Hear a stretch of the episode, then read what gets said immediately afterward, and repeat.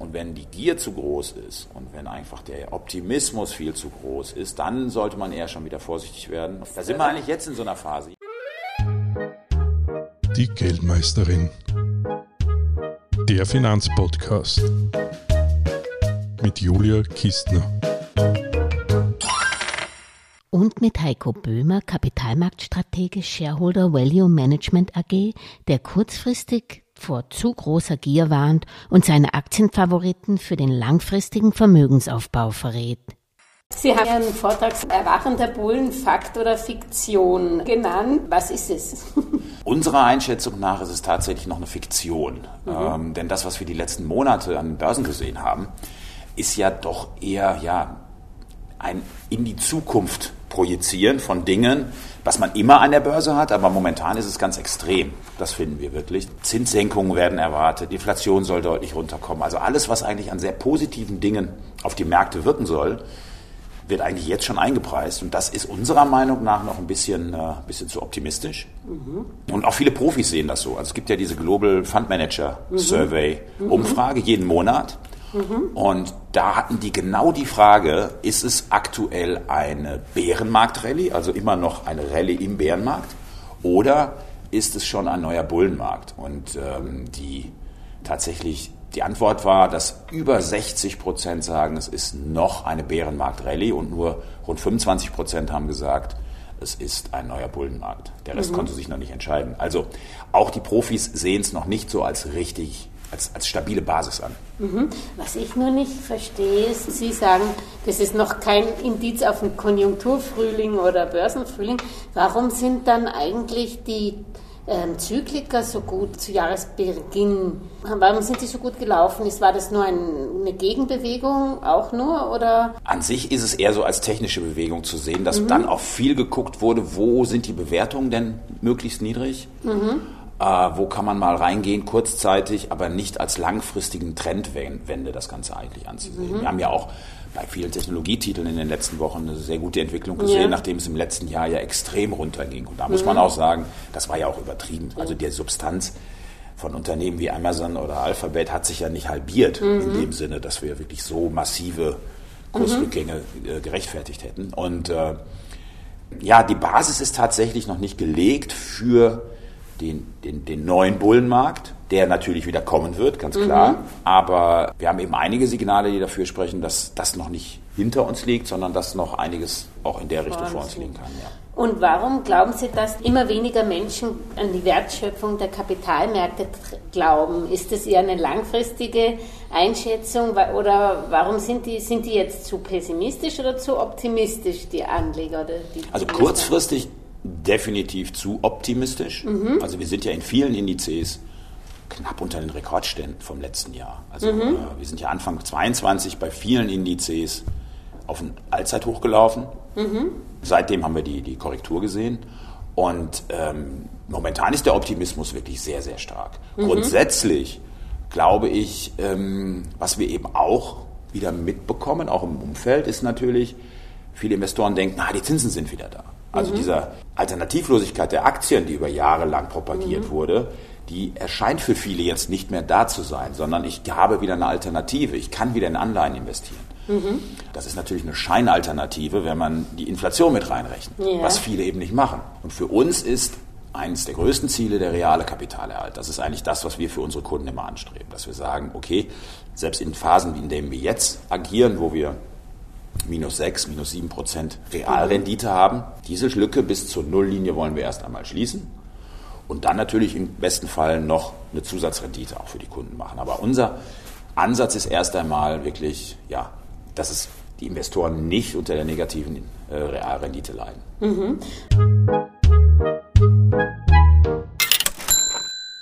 Und Sie haben aber diesen Pessimismus, was die Wertschöpfung betrifft, auch als Chance gesehen für den langfristigen Vermögensaufbau. Können Sie das mir noch ein bisschen erläutern? Also unser Ansatz ist ja sowieso immer auf drei bis fünf Jahre gerechnet. Mhm. Das heißt also mindestens bei den, bei den Unternehmen, wenn wir uns die Unternehmen anschauen.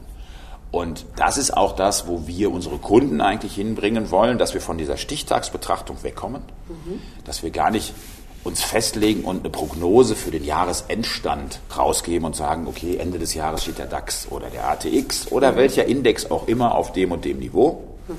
und danach die, die Investitionsstrategie ausrichten, sondern dass wir wirklich diesen langfristigen Blick haben. Und das haben wir eben insgesamt auf die Märkte gesehen, aber eben auch auf unsere Unternehmen. Mhm. Und das ist eigentlich das, wo wir unsere Investoren ja erst einmal mitnehmen wollen, dass die sagen, okay, wir können das nachvollziehen, dass das genau der richtige Ansatz ist, mhm.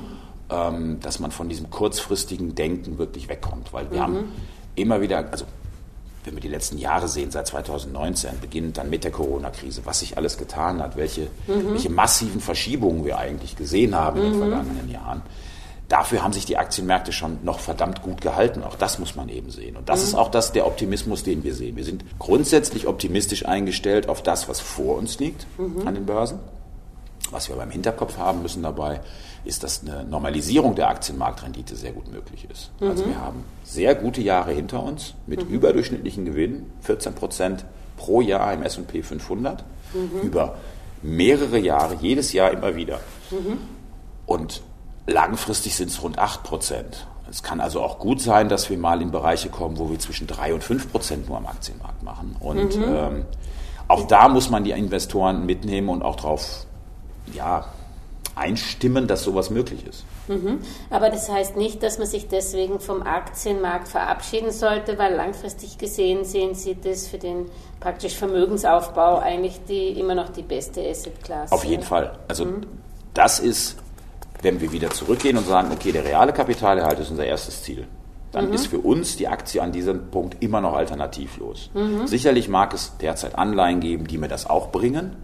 Wir sind aber keine Anleihenspezialisten und können diesen Markt nicht so screenen wie den Aktienmarkt. Mhm. Ähm, da gibt es andere Anbieter, die genau das machen können, die sicherlich vielleicht auch momentan den realen Kapitalerhalt mit Anleihen schaffen, aber ähm, das ist dann mal möglich, aber die vergangenen Jahre haben uns gezeigt, dass das eben nicht mhm. jedes Jahr möglich ist. Und deswegen propagieren wir die Aktie und, und haben die im Fokus bei uns und äh, fühlen uns auch damit wohl und wollen mhm. eben auch unsere Investoren überzeugen, langfristig am Aktienmarkt dabei zu sein. Denn das mhm. ist für uns immer noch alternativlos. Mhm. Und wenn Sie langfristig denken, haben Sie wahrscheinlich auch eine langfristige Strategie. Und das ist ja das, was, glaube ich, auch die, die Junganleger ein bisschen verwirrt. Einmal schreit man China, einmal schreit man USA, einmal schreit man Europa. Ähm, da wollte ich mit Ihnen jetzt ein paar äh, Punkte durchgehen mhm. und äh, wo Sie wirklich den Hut eines Langfristanlegers auflegen und jetzt nicht praktisch die Ukraine im Vordergrund haben oder was mhm. immer. Aber sie müssen ja auch wahrscheinlich sich da eine langfristige Perspektive bauen, wie sie praktisch auf dem Globus verteilt auch die Gelder veranlagen, nehme ich an, äh, und in welche Assetklassen mhm. oder, oder, Unterkategorien ja. von Aktien. Sind Sie jetzt zum Beispiel mehr USA oder Europa gewichtet, weil in der Vergangenheit, eben weil Sie den S&P 500 angesprochen haben und wenn man mit Eurostock 600 zum Beispiel vergleicht, sieht man doch, dass Europa immer hinterhergezogen ja. ist. Ist das ein Bild, ich weiß, man soll die Vergangenheit nicht in die Zukunft äh, übertragen, aber ist das was, was wir wahrscheinlich auch die nächsten Jahre so sehen werden? Das ist zum Beispiel eine von den Annahmen, wo wir, also zum einen in den vergangenen Jahren was verändert mhm. haben bei uns, dass wir stärker in den USA investiert waren tatsächlich ja. auch. Ähm, dieser Trend muss aber wirklich nicht so bleiben. Ähm, mhm. Europa war auch, wie kann man es am besten fassen, nicht so richtig schlecht, aber die USA waren halt extrem stark mit den großen Technologietiteln, die hochgekommen sind. Also wir mhm. hatten das Ganze ja auf wenige Schultern verteilt. Mhm. Wir hatten ja teilweise eine Gewichtung mit den größten Technologietiteln. Sechs größten Technologieaktien hatten über 20 Prozent, fast 25 Prozent Gewicht mhm. im S&P 500. Mhm. Also das war eine Übertreibung nach oben. Mhm. Ähm, und Europa war eben durch die Orientierung eher auf klassische Sektoren doch immer hinten dran. Das scheint so, dass sich das ein wenig jetzt verschiebt. Denn wenn wir mal schauen, vor zwölf Monaten sah es ja in Europa ganz dramatisch aus in der mhm. Entwicklung. Und wir haben ja auch viel stärker unter dem Ukraine-Krieg zum Beispiel bisher gelitten. Nichtsdestotrotz haben die Börsen sich eigentlich ganz gut gehalten. Mhm. Und äh, es ist schon möglich, dass eher die klassischen Sektoren in den nächsten Jahren wirklich dann eher stabilere Erträge bringen und nicht mehr diese Überrenditen eigentlich machen. Und bei mhm. uns aufs, aufs Portfolio bezogen ist der Fokus immer noch Europa, Deutschland, Österreich, Schweiz, eigentlich als mhm. Kerneuropa. Und das restliche Europa, also Amerika ist mit rund 35 Prozent bei uns gewichtet mhm. beispielsweise. Das heißt also, es ist weniger als Europa und äh, das ja. wird auch erstmal so bleiben bei uns, denke ja. ich. Ja, das ist mir auch aufgefallen, eben dieses deutschsprachig lastiger Kern. Ähm, das ist wahrscheinlich der Gedanke, dass man einfach sich da besser auskennt in dem Bereich oder hat einfach der deutschsprachige Raum so viel Potenzial oder warum hat man da eigentlich so ein Schwergewicht oder weil man aus dem Land kommt quasi? Ja? Also man sollte die Home Bias, wie es ja so schön heißt, nicht zu stark setzen, das ja. auf jeden Fall. Aber äh, unser Haus hat natürlich von Anfang an immer schon ähm, die europäischen Small and Mid Caps stark gewichtet. Also mhm. wir kommen genau aus diesem Segment. Mhm. Und die Orientierung Richtung USA, Nordamerika, andere Länder war eigentlich eine Erweiterung unseres, unseres Modells. Und wir mhm. kamen eben von den Small and Mid Caps und haben das Ganze dann auch erweitert. Mhm. Von daher fühlen wir uns in diesem Segment besonders wohl und ähm, haben da auch eine gute Erfahrung und unsere Analysten sitzen da auch drauf. Mhm. Und Europa hat genug zu bieten, auch gerade in eher defensiven Sektoren. Also wir sind jetzt zum Beispiel relativ neu im Bereich der äh, Versicherer und Rückversicherer mit dabei. Mhm. Wir haben einen Analysten, einen erfahrenen Analysten aus diesem Segment jetzt neu bei uns im Team und ähm, sind jetzt bei der französischen Rückversicherer äh, Score mhm. stark investiert. Das ist jetzt eine der großen Positionen bei uns im Frankfurter Aktienfonds für Stiftungen. Und da sind wir eben in Europa auch wieder mal fündig geworden. Mhm. Und ähm, ja, das ist wirklich so unsere, unser Spielfeld, wo wir uns am wohlsten fühlen.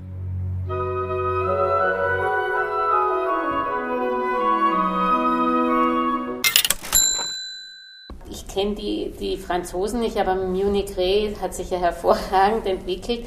Ähm, setzen Sie auch deshalb auf Versicherungen, weil da diese Zinssituation, dass die damit besser zurechtkommen wie die Banken im Vergleich? Oder ist, ist Banken ist also ganz klassisch gesagt, ist für uns kein Thema. Also wir ja, haben uns extra deswegen auch einen Versicherungsspezialisten geholt, ja. weil wir das Segment bisher nicht so richtig abgedeckt haben. Mhm.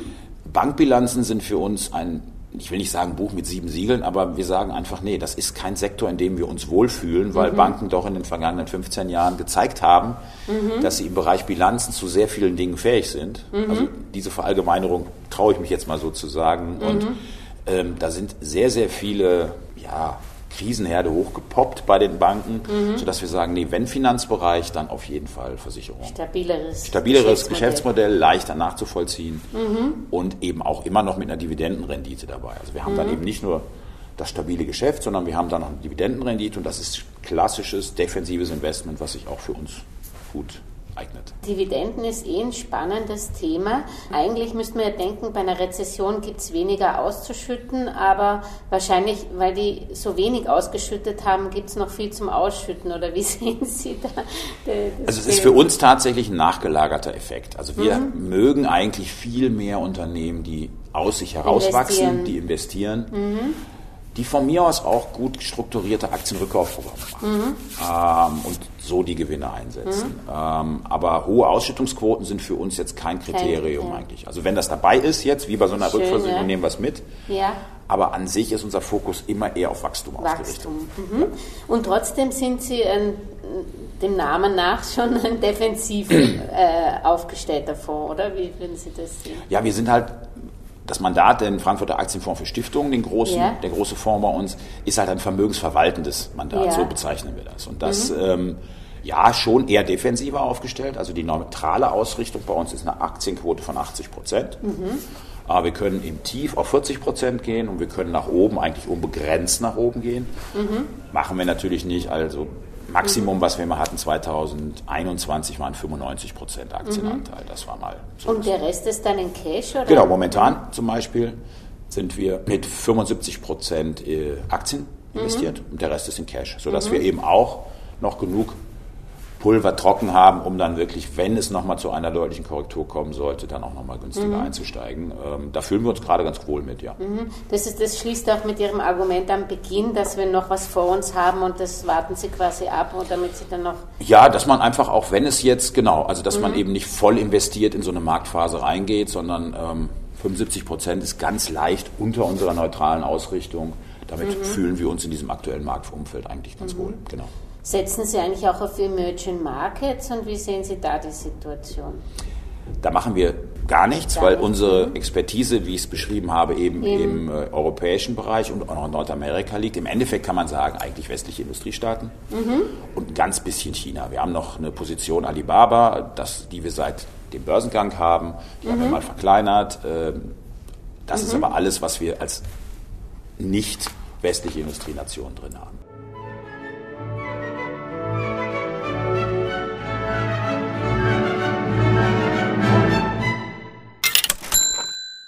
Schauen wir uns mal Ihren Paradefonds an. Ja, der ist doch über eine Milliarde, ist sehr groß. Und ähm, da, wenn man sich da die Titel anschaut, die sozusagen die Performance-Beiträge positiv wie negativ gesetzt haben, werden die Verlierer des Vorjahres die Gewinner für dieses Jahr sein? Glauben Sie, also sprechen wir von den Technologiewerten natürlich vor allem. Ja, da haben wir tatsächlich im vergangenen Jahr bei den Technologiewerten eine, eine massive Übertreibung nach unten gesehen. Das muss man mhm. schon sehen. Also wir haben ja auch eine große Position, beispielsweise eine Seconet Security ja. äh, Networks. Das ist eine unserer Positionen, ja. die wir schon seit Jahren, seit langen Jahren im Fonds drin haben. Ja. Und ähm, die sind auch total abgestraft worden, obwohl mhm. deren Geschäft weiterhin sehr stark wächst. Cybersecurity als Oberthema ist ganz groß. Mhm. Die haben ganz viel, 80 Prozent Anteil staatliche Aufträge, also mhm. auch eine sichere Basis. Ähm, wirtschaftlichen Burggraben dadurch, dass andere Mitbewerber in diesen Bereich der öffentlichen Aufträge eigentlich gar nicht reinkommen. Also mhm. man sieht da schon ein sehr stabiles Unternehmen mit stabilen Geschäftsmodellen und Wachstumsaussichten. Mhm. Aber der Kurs ist um über 60 Prozent runtergekommen. Ähm, mhm. da ist es wirklich sehr gut möglich, dass wir eine, eine, gute Korrektur in diesem Jahr sehen. Ob das bei allen Technologietiteln wirklich so gegeben ist, das muss man sehen. Also da mhm. muss man schon, da hat sich schon die Spreu vom Weizen getrennt. Also was mhm nicht Ertrag, non-profitable Tech, wie man sagt, also mhm. die, die auch keine Gewinne schreiben, die sind, glaube ich, auch zu Recht in vielen Fällen so massiv runtergekommen und die werden es extrem schwer haben. Also mhm. selbst Unternehmen wie Amazon oder Alphabet, die ja Milliardengewinne machen mhm. oder auch eine Meta, mhm. ähm, da sind immer wieder kurzfristige, starke äh, Kursanstiege auch möglich. Wir haben es bei Meta gesehen, die Aktie hat sich fast verdoppelt innerhalb dieses Jahres jetzt schon. Mhm. Da merkt man schon, da waren viele Investoren wirklich mit dabei und enttäuscht, aber auch bei so einer Aktie, die hat über 60 Prozent an Wert verloren und mhm. die haben ja nicht vergangenes Jahr 60 Prozent an Substanz verloren. Ja. So, also da war es wirklich übertrieben. Ist es da nicht, also ich gerade auch sehe, Sie haben Alphabet auch drinnen, ja. Amazon haben Sie drinnen. Wie, wie, gehen Sie dann zum Beispiel damit vor? Sie wissen, das Unternehmen ist eigentlich überabgestraft. Kaufen Sie dann nach, aber dann ist die Gewichtung zu groß. Wie, wie was ja. kann man denn da lernen raus? Was macht man damit? Also wir haben tatsächlich bei einigen Werten im vierten Quartal letzten Jahres schon nachgekauft. Also mhm. Also wir haben zum Beispiel bei Amazon äh, die Position vergrößert. Mhm. Microsoft ist ein Beispiel, wo wir sogar deutlich nachgekauft haben. Die haben wir uns jetzt nochmal angeguckt. Die sind aber auch nicht so stark korrigiert. Die sind also, nicht, genau. Ähm, und das ist zum Beispiel so ein Thema, wo wir, ja, bei einigen Werten haben wir wirklich der, im unteren Bereich nachgekauft. Mhm. dann komme ich wieder zu diesen äh, Renditeaussichten. Wir berechnen halt für jede Aktie den Total Shareholder Return. Das ist unsere Renditekennzahl auf Sicht der nächsten drei bis fünf Jahre. Mhm. Und wenn da eben der Kurs deutlich runterkommt und die Gewinnaussichten nicht, dann bleibt diese Renditeaussicht natürlich, dann steigt die extrem stark mhm. an und das ist dann für uns ein Signal, solche Positionen auszubauen. Mhm. Auf der anderen Seite, wenn Aktien sehr, sehr gut gelaufen sind, dann geht diese Renditekennzahl runter mhm. und äh, gibt uns dann das Signal, dass wir dann die Position vielleicht nicht weiter ausbauen. Und bei den Technologiewerten haben wir einige wirklich genutzt. Bei anderen haben das aber auch unverändert gelassen, äh, weil die Aussichten nicht so klar zu greifen waren. Da haben wir die Position einfach dauerhaft laufen lassen. Wir sind dann eben auch mit nach unten gegangen. Das ist mhm. auch klar. Ja, also man, wir sind jetzt eben auch ein Fonds und auch vom Ansatz her so, dass wir eben schon Positionen austauschen und verkleinern und vergrößern, aber das Ganze auch jetzt nicht auf Monatsbasis immer wieder ja. machen, sondern Positionen bleiben auch einfach mal unverändert über einen längeren Zeitraum. Mhm.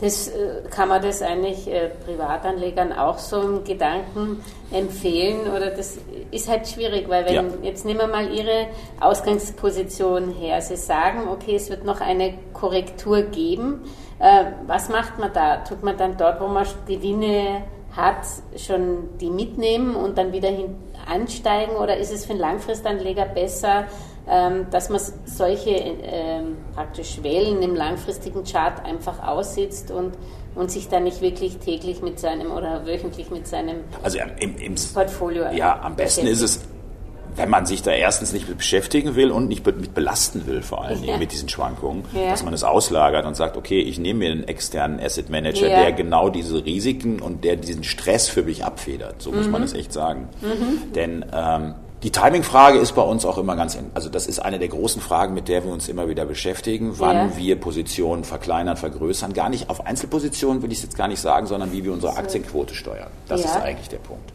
da bin ich auch ein bisschen mit involviert und merke einfach wieder in den Diskussionen auch mit den Kollegen, wie schwierig es ist, Marktstimmungen, Sentiment, Erwartungen der Investoren zu greifen und zu sagen, okay, jetzt ist ein guter Zeitpunkt vielleicht, ja. die Aktienquote wieder hochzufahren.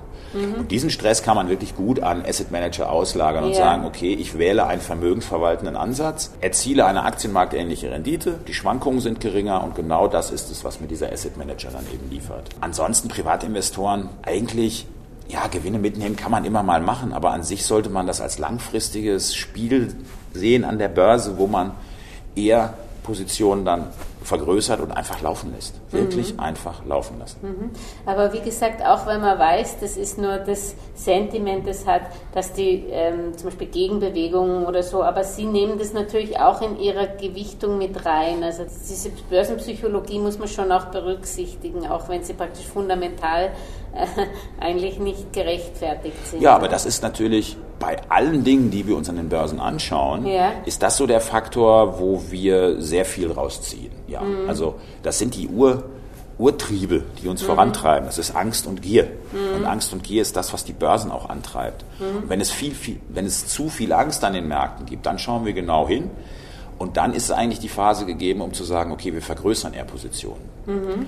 Ähm, und wenn die Gier zu groß ist und wenn einfach der Optimismus viel zu groß ist, dann sollte man eher schon wieder vorsichtig werden. Und das ist eigentlich eher momentan. Sind jetzt, da sind wir eigentlich jetzt in so einer Phase. Ja, ja. also mhm. wenn man mhm. sich die, die Indikatoren anguckt für Sentiment, die sind gar nicht übertrieben. Mhm. Aber ähm, die sind nicht in einem extrem übertriebenen Bereich. Die sind schon optimistisch, alles.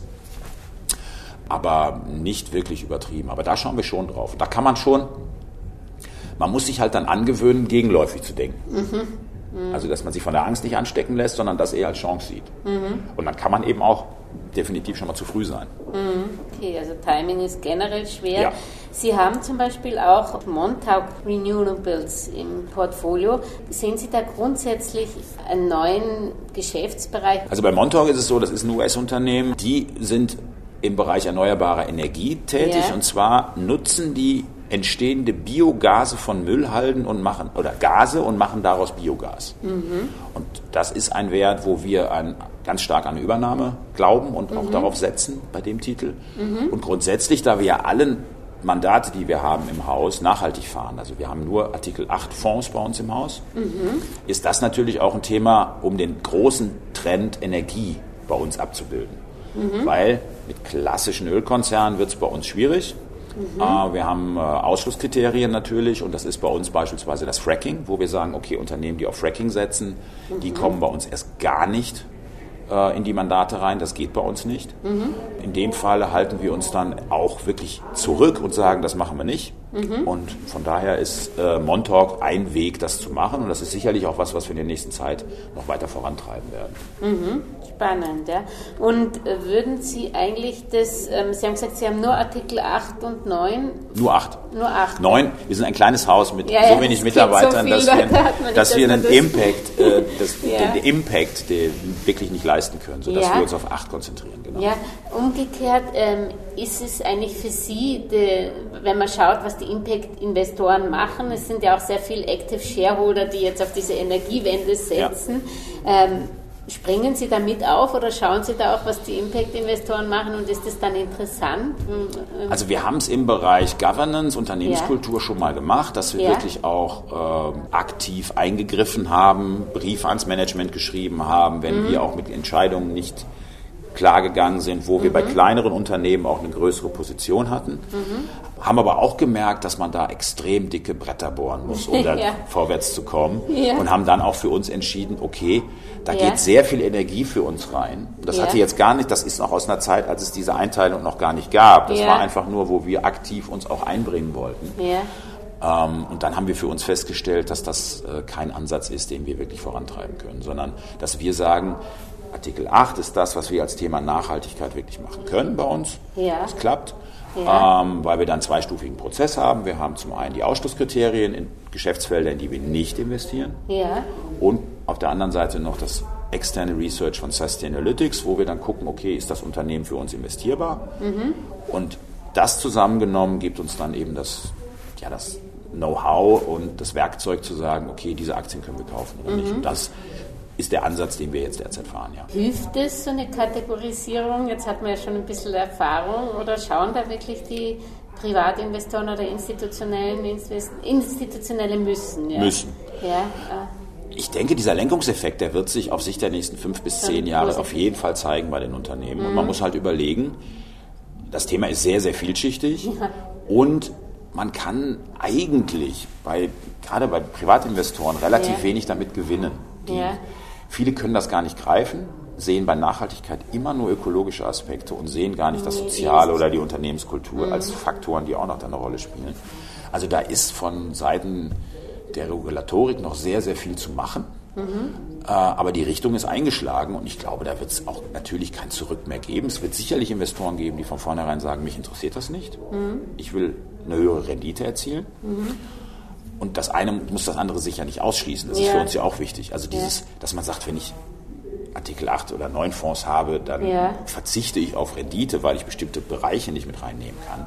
Das finde ich ist auch zu kurz gedacht. Also Mhm. das ist mehr als ein Trend, das ist einfach ein grundlegender Wandel, den wir Mhm. derzeit am Finanzmarkt erleben und ähm, der wird sich schlicht und einfach fortsetzen.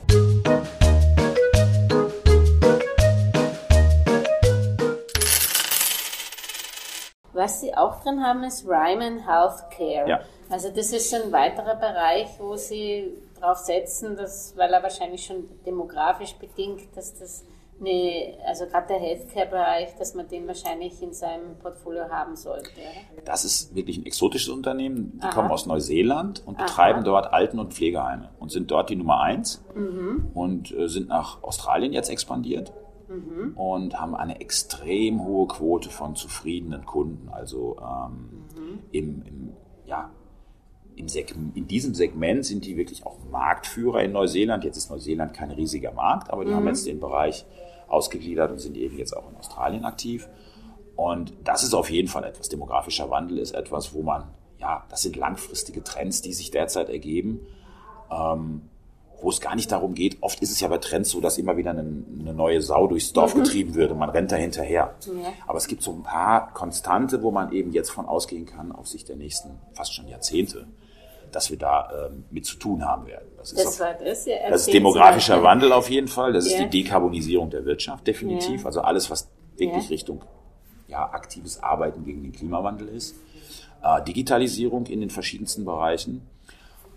Und ja, ein Faktor, der vielleicht momentan noch nicht so stark zu greifen ist und der vielleicht auch nicht so lange wirken wird, ist das Stichwort Deglobalisierung. Also dass wirklich auch, wir haben es ja gesehen, dass Lieferketten wieder zurückverlagert werden und dass hier auch Herausforderungen sind für, ja, für bestimmte Volkswirtschaften und Branchen, dass man eben alles zusammen, wenn man sich diese Bereiche aber anschaut, die ich gerade benannt habe, dass wir doch eher auch eine Phase höherer Inflation erwarten sollten und eben nicht das als Peak gerade haben, sondern dass wir strukturell höhere Inflationsraten sicherlich erwarten sollten in den nächsten Jahren und äh, weil wir eben viele Dinge haben, die dafür sprechen, dass der Einkauf für Unternehmen sehr viel teurer wird, höhere Kosten sind, höhere Lohnkosten sind. Wir haben Fachkräftemangel in vielen westlichen Ländern. Ja. Und das ist oft nur dadurch abzubilden, dass man höheren Lohn bietet.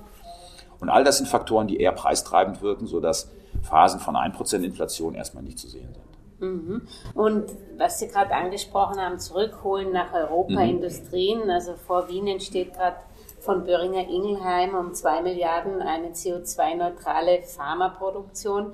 Ähm, muss ich dann eigentlich auch bei den Pharmawerten zum Beispiel aufpassen, weil das ist ja nicht zum Nulltarif. Also wenn ich vorher zum Beispiel in Indien produziere und ja. dann dort, das sind ja ganz andere Kosten und das werden ja die Sozialversicherungen nicht einfach so schlucken und, und, und, und nehmen? Oder ist es nicht dann zum Beispiel gerade diese Industrien, die zurückverlagert werden sollen unter einem großen, großen Kostendruck? Oder sehen Sie da einfach Innovationsstärke, wenn man es positiv sieht? Oder muss man da schon gerade diese, äh, diese Bereiche sich genau anschauen, wo, wo, wo Industrien zurückverlagert werden?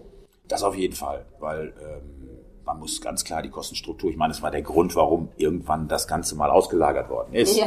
Das war die Kostenstruktur. Ja.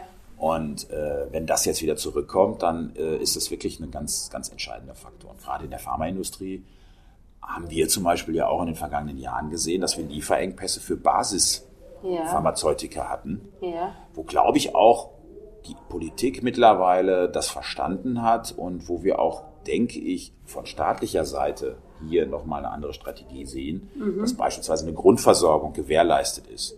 Also es kann dann eben nicht sein, dass wir auf eine ähm, Aspirinproduktion in China warten mhm. oder Ibuprofen gab es irgendwann mhm. mal nicht, weil mhm. einfach das bei uns nicht mehr produziert wurde, sondern eigentlich nur noch mhm. in, in anderen Ländern und auf einmal gab es Engpässe und, äh, und, es gibt immer noch in Deutschland große Engpässe derzeit im Pharmabereich, äh, mhm. wo die Lieferungen nicht mehr sind. Also ich Dafür kriegen die sozusagen wieder ein bisschen Förderung oder ja, Unterstützung vom Staat. Man kann nicht sagen, ob das jetzt ich, wirtschaftlich positiv ist. Genau, also ich okay. denke, das haben wir auch gelernt ja. die letzten Jahre, ähm, dass der Staat doch eine viel, ja, viel aktivere Rolle in der Wirtschaft mittlerweile wieder einnimmt. Ähm, dass wir uns auch daran gewöhnt haben, dass es Fördertöpfe gibt, dass es keine neuen Schulden gibt, sondern Sondervermögen beispielsweise.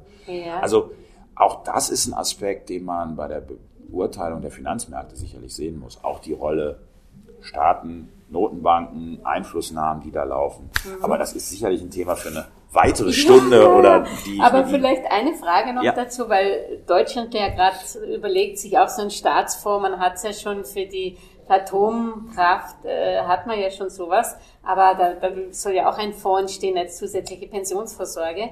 Ähm, schaut man eigentlich auch, wenn wo zum Beispiel ein norwegischer Staatsfonds oder so weiter, wo die reingehen, oder ist das für Sie auch ein Signal, oder ist man dann wieder vorsichtig, wenn man so große Investoren äh, in, in Unternehmen hat? Also wenn ich jetzt zum Beispiel Apple denke, die haben den Buffett, die haben den Staatsfonds, die haben die äh, Schweizer Nationalbank. Mhm. Also wenn einer von denen aussteigt, dann habe ich ja gleich eine Kursbewegung. Also ist es für Sie eigentlich nochmal zur, zur Aktionärstruktur? Schauen Sie auch da drauf? Ich weiß nicht, ob man hoher Streubesitz, dann ist es wieder ein Übergangskandidat.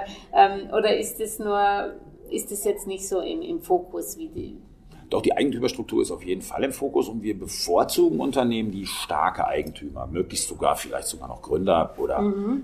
familiäre Strukturen, die mhm. in einer Firma sind. Das finden wir super, weil das haben einfach Studien und die Geschichte gezeigt, dass solche Unternehmen oft eben langfristiger auch mhm. agieren. Mhm. Nicht von Quartalsbericht zu Quartalsbericht, mhm. sondern wirklich eher auf Jahre und Jahrzehnte ausgerichtet sind und dann mhm. auch eher stabilere Erträge liefern. Ähm, so wie Warren Buffett eben auch seine mhm. Strategie auf langfristig anlegt. Und mhm. er ja auch immer in den äh, Geschäftsberichten moniert, dass er äh, auf Quartalsbasis werden die Aktienbestände bewertet, mhm. wo er sagt, das ist völliger Blödsinn. Ja, Schauen Sie bitte ja. auf unser operatives Ergebnis. Ja. Die Bewertung der Finanzanlagen spielt für uns, es ist völlig egal, ob die am 30.11., den Wert haben und am 31.03. den Wert. Mhm. Ins Ergebnis wird es trotzdem reingerechnet. Also für uns spielt auf jeden Fall die Eigentümerstruktur da eine wichtige Rolle. Wirklich starke Eigentümer, das ist für uns ein, ja, nehmen wir gerne mit. Mhm. Wir nehmen aber auch Unternehmen, die eben das nicht haben und gucken dann aber trotzdem drauf, ob es vielleicht auch Programme des Unternehmens gibt, wo das Management dann Aktienpakete nimmt. Äh, mhm. Solche Geschichten finden wir auch zum Beispiel sehr gut, dass man wirklich dieses englische Skin in the Game hat, dass man auch als Manager nicht nur verwaltet, sondern auch wirklich an dem Unternehmen beteiligt ist. Nochmal, was Sie angesprochen haben, dass dieses Montauk, also die Renewables, dass das ein Übernahmekandidat ist. Sehen Sie eigentlich äh, so viel Potenzial für M&E generell in diesem Jahr, wo die Zinsen, ist das nicht für die Finanzierung schon zu teuer für die Branche? Das, oder sehen, sehen, glauben Sie trotzdem, dass letztes Jahr war es ja auch kaum M&E, dass das dann Nachholpotenzial gibt? Oder wie sehen da Sie ist das? deutliches Nachholpotenzial, muss man mhm. ganz klar sagen. Insbesondere natürlich in Branchen, die eben einen dieser großen Trends abbilden beispielsweise. Und wir haben in den vergangenen Jahren ja viele Unternehmen gesehen, die hohe Milliardengewinne eingefahren haben als mhm. Großkonzerne. Und der größte Treiber waren oft Aktienrückkaufprogramme, weil die eigentlich nicht wussten, wohin mit ihren Gewinnen. Ja. Ähm, und wenn das sinnvoll wieder eher angelegt wird in zukünftiges Wachstum, dann ist es auf jeden Fall ein, Punkt, der dann für weitere Übernahmen spricht, gerade in solchen Sektoren, dass man dann als Großkonzern sich solche spezielleren Sachen eigentlich eher dazu kauft. Glauben Sie, das wird auch angefacht in Amerika, weil Biden praktisch die Steuer auf Aktienrückkäufe vervierfacht, dass man sagt, okay, ich tue dann doch lieber investieren? Ja, also ich meine, das ist definitiv ein Grund. Also mhm. äh, Kapital geht dahin, äh, man kann Kapitalströme durch politische Vorgaben schon ganz gut lenken. Mhm. Wir haben das Thema ESG schon angesprochen. Ja, ja. Und äh, die Situation bei Aktienrückkäufen definitiv auch. Also das hat sicherlich auch eine Lenkungseffekt. Vielleicht nicht ganz kurzfristig, mhm. aber auch das ist sicherlich etwas, was wir äh, sehen in den USA. Und in den USA haben wir auch dieses riesige Investitionsprogramm für, für Renewable Energies, mhm. Was da vorangetrieben wird. Und auch das ist natürlich ein Sektor. Der war schwierig zu investieren in den vergangenen yeah. Jahren, weil wir haben dieses Thema zwar gehabt, aber die Aktien waren extrem stark schwankend. Ja. Weil wir oft auch beispielsweise im Solarbereich immer noch eine, eine Branche haben, die extrem stark von Subventionen ja. abhängt. Ja. Und in manchen Ländern waren die Subventionen gegeben, auch langfristig gegeben als Planungsgrundlage und in anderen Ländern überhaupt nicht. Und so eine Branche muss sich erstmal freistrampeln, dass es mhm. auch ohne Subventionen vernünftig funktioniert. Mhm. Und da sind wir in, in, vielen Bereichen noch nicht. Äh, aber auch das ist tendenziell etwas, was auf Sicht der nächsten Jahre sicherlich spannend wird. Das ist lustig, weil ich im Frühjahr mit Jim Rogers gesprochen mhm. habe und der hat gesagt, er sieht die Renewables immer noch nicht als wettbewerbsfähig, ohne, deswegen investiert er da noch nicht, also erst wenn die wirklich wettbewerbsfähig sind. Aber das kann man so äh, pauschal, finde ich, auch nicht sagen, weil viele sind, glaube ich, Windräder vielleicht, ja, also Windkraftanlagen sind sicherlich auch schon, schon Wettbewerb, also auch, auch, sie schauen jedenfalls, ob ein, ob, ob ein Unternehmen auch Gewinne erwirtschaftet. Das ist für oder? uns äh, tatsächlich äh, erste mhm. Voraussetzung. Also mhm. äh, nicht, also Unternehmen, die nur Verluste schreiben, sind für uns. Also wir, wir schauen quasi am an der Gewinnschwelle schauen wir drauf. Mhm. Und dann eben die Perspektive auf Sicht der nächsten drei bis fünf Jahre. Mhm. Und da muss schon klar sein, dass das auf jeden Fall äh, ein Unternehmen ist, was auf Sicht dieses Zeitraums ordentliche Gewinne erwirtschaftet. Auch ohne Subvention. Richtig, auch ohne Subvention. Ja, mhm. ja, genau. Noch abschließend, also Sie haben jetzt genannt, also einmal die Demografie, da haben Sie Altenheime. Da finde ich immer spannend, da traue ich mich nicht noch nicht rein, weil ich mir noch nicht vorstellen kann, dass man Pflege Altenheime wirtschaftlich betreiben kann. Aber kann man scheinbar. Ja. Mhm. Ähm, das nächste, also Healthcare gehört da auch noch dazu. Dann sagen Sie, Renewables ist ein Bereich, wo Sie mhm. investieren. Bei Technologie haben Sie, was ist da Ihre Meinung? Also, meine Technologie ist weit, sagen wir mal, Kommunikationstechnologie. Ja. Also wir sind im Endeffekt äh, ja auch schon lange, das Beispiel Seconet habe ich auch genannt, ja. als, als Cybersecurity-Wert. Das ist eigentlich ja. der Euro ja. stärkste europäische Cybersecurity-Wert unserer Einschätzung nach. Mhm. Und die Geschichte verfolgt Frank Fischer schon seit 2006 meiner Meinung nach. Mhm und hat diese Aktie sehr, sehr lange jetzt begleitet. Und ähm, also das ist ein Trend, mehr als ein Trend eigentlich, das ist wirklich ein, ein Geschäftszweig, eine Branche, die in der Zeit wirklich sich, sich stark entwickelt hat. Ähm, gleichwohl schauen wir auch auf die großen US-Technologiekonzerne und diese Fantasie, die da drin war in den vergangenen Jahren, war ja auch viel das Cloud-Geschäft. Das ja. Cloud-Geschäft bei Amazon, bei Microsoft. Mhm. Und ähm, das bleibt auch weiterhin bestehen. Mhm. Vielleicht sind die Wachstumsraten nicht mehr so groß. Wir hatten teilweise 40 Prozent Wachstumsraten im Cloud-Geschäft auf mhm. Jahresbasis.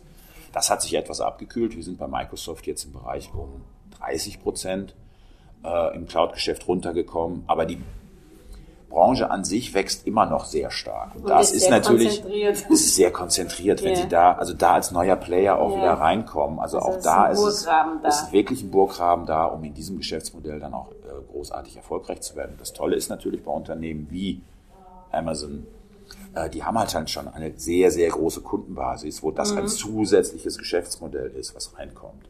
Und Amazon ist zum Beispiel ein Unternehmen, was auch auf weiteres zukünftiges Wachstum ausgerichtet ist und sehr schön die Gewinne auch genutzt hat, um eigene Geschäftsmodelle voranzutreiben. Man sieht mittlerweile ganz, ganz viele eigene Amazon-Transporter. Die haben sich das ganz lange angeschaut, haben das Geschäft ausgegliedert an andere Dienstleister. Und irgendwann war der Punkt erreicht, wo die durchgerechnet haben und haben gesagt, es rechnet sich für uns, wenn wir eine eigene Flotte aufbauen.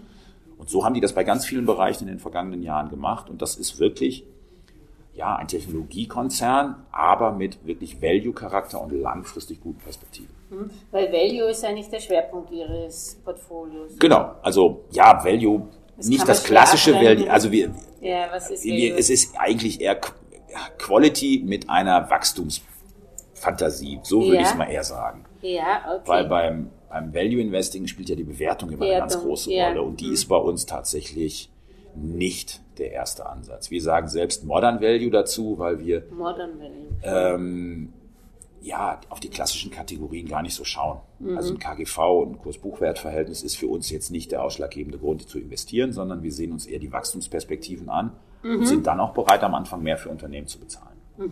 Okay, dann äh, sehe ich da noch äh, Kränke drinnen. Mhm. Ähm, was machen Sie mit Titeln, die so viel praktisch in Schlagzeilen machen? Ähm, das ist aber, aber Sie bleiben dann eben bei, fokussiert auf, auf die Bilanzen und, und Ja, also bei Grenke war es jetzt tatsächlich so, dass wir da ähm, die Position gerade in den vergangenen Monaten deutlich verkleinert haben. Wir haben eine sehr gute Kursentwicklung gesehen, von einem Tiefpunkt aus, muss man Ja. ganz klar sagen. ja, ähm, haben aber da die Position jetzt wirklich deutlich verkleinert. Was noch interessant ist, AOC Value. Was ist das? Das ist ein Vehikel, wo im Endeffekt andere ja, Aktien ähm, und Unternehmen drunter gelistet sind. Ach so, eine Beteiligung. Eine Beteiligungsgesellschaft, genau, richtig. Und ähm, die ist auch nicht ganz normal börsennotiert, sondern das ist im Endeffekt ein, ein Vehikel, wo wir dran beteiligt sind. Ah, okay. Mhm. Und ähm, genau, das schlüsseln wir nur nicht weiter auf, weil Ja, das klar. Mhm. einfach äh, gar nicht gegeben ist. Und Washtag noch? Das Ja, sagt mir auch Washtec wenig. ist, nein, Washtec ist äh, einer der führenden Anbieter von Autowaschanlagen. Ah, okay. Und ja. das ist zum Beispiel ein äh, Modell, was uns auch gut gefällt, weil wir hier zum einen das Geschäft haben, einfach neue Autowaschanlagen aufzubauen ja. und zum anderen natürlich einen sehr, sehr hohen Serviceanteil haben. Mhm. Waschmittel, die gegeben werden, Ja. die Reinigungssachen, aber auch die ganzen Servicedienstleistungen für die Anlagen, die schon bestehen. Also eigentlich so ein Abo-ähnliches Mhm. So ein Geschäftsmodell. Ja, eigentlich schon, nur für Waschanlagen. Genau, Für richtig. Also das ist, das ist auch etwas, was uns gut gefällt, hat aber mit den Wachstumsraten in den vergangenen Jahren, also da hat die Erwartung auch nicht so ganz erfüllen können. Mhm. Auch das muss man ehrlicherweise sagen. Das ähm, ist aber natürlich ein Segment, ähm, ja, ob Elektroauto oder Verbrennermotor Gewaschen gewaschen werden muss, nicht nur in Deutschland, sondern die sind natürlich international aktiv. Ja, ja. Na gut, die haben wahrscheinlich in der Covid-Zeit hat man vielleicht weniger sein Auto Ja. zur Straße gefahren. Gut, vielleicht noch generell zum Abschluss jetzt wirklich äh, 2023. Auf was sollen da die Anleger achten? Auf welche Signale? Ähm, ich fasse es gerade in meinen Präsentationen immer so zusammen. Higher for longer ist das, also ist das große Risiko. Higher for longer heißt, höhere Zinsen könnten das Problem sein für einen längeren Zeitraum und eine höhere Inflation für einen längeren Zeitraum. Das sind die beiden Faktoren, die Investoren derzeit sicherlich im Auge behalten sollten. Denn ähm, wenn wir drei Monate zurückgehen, Ende 22 gingen eigentlich die allermeisten davon aus, dass wir rasch eine sinkende Inflation 2023 sehen würden. Das haben wir momentan noch nicht. In den vergangenen Wochen hat es sich eher so angedeutet, als würde es nochmal wieder nach oben gehen. Der, ja, der, der Abfall der ähm, Energiepreise ist zwar stark, aber an anderen Segmenten geht es deutlich nach oben. Wir merken es alle bei den Lebensmittelpreisen. Plus jetzt Löhne, die noch dazukommen. Also es kann gut sein, dass diese Elemente einfach länger so bleiben und dass wir länger noch eine, eine höhere Inflation haben als das, was wir eigentlich erwartet haben. Und auf der anderen Seite das Thema Zinsen. Äh, In den vergangenen Wochen hat sich da auch verändert, dass es so aussieht, dass in den USA die Zinsen noch deutlich über die Fünfer-Marke gehen, Ja. vielleicht sogar schon fast Richtung 6% als Höhepunkt. Diese schnelle Korrektur, die wir alle erwartet haben, für beispielsweise schon das erste Halbjahr 23, da sieht es ja gar nicht danach aus, sondern dass wir eigentlich erst zum Ende des Halbjahres äh, den Höhepunkt sehen bei den Zinsen und dann vielleicht im zweiten Halbjahr. Aber es kann auch gut sein, dass die US-Notenbank äh, die Zinsen erst einmal auf diesem Plateau belässt. Mhm. Das muss man auch als Indikator mhm. sehen, dass man einfach sagt, okay, wir gehen, wir sind noch in einem Zinsanhebungszyklus, mhm. aber das Plateau wird eben nicht für drei, sechs, sondern für, für neun Monate eingehalten. Mhm. Und dann werden wir Zinssenkungen vielleicht auch erst im Jahr 2024 sehen. Und mhm. das sind die beiden Faktoren, die Investoren sicherlich im Blick haben sollen. Aber das ist ja dann wieder so eine Situation, die wir 22 gehabt haben. Das sind ja beides keine guten Faktoren, für, einmal nicht für die Anleihenrenditen und gleichzeitig aber auch nicht für den Aktienmarkt. Das ist ja beides schwierig dann. Aber Richtig. Cash kann man auch nicht gehen, weil es verliert auch. Ja. Also, und deswegen ähm, sollte man ein wenig da durchschauen und dann eben auf die langfristigen Wachstumsperspektiven der Aktien setzen, um zu sagen, okay, ich mache mich in gewisser Weise unabhängig davon, was jetzt ganz kurzfristig passiert und fahre meine Strategie weiter. Richtig. Mhm. Und deswegen ist jetzt wahrscheinlich auch wieder für ein Vorteil für Sie, dass wahrscheinlich ähm, Stockpicking doch wieder mehr angesagt ist als, als ein Indexfonds. So. Also das auf jeden Fall, weil ein, eine Rückkehr oder Allzeithochs, die sehen wir so schnell nicht wieder kommen in den Märkten, mhm. sondern tatsächlich eher selektive Chancen an den Aktienmärkten. Also mhm. Allzeithochs bei den Indizes, die wir Anfang 22 gesehen haben, das wird noch etwas auf sich warten lassen. Mhm. Danke, Herr Böhmer. Sehr spannend wie immer. Herzlichen Dank.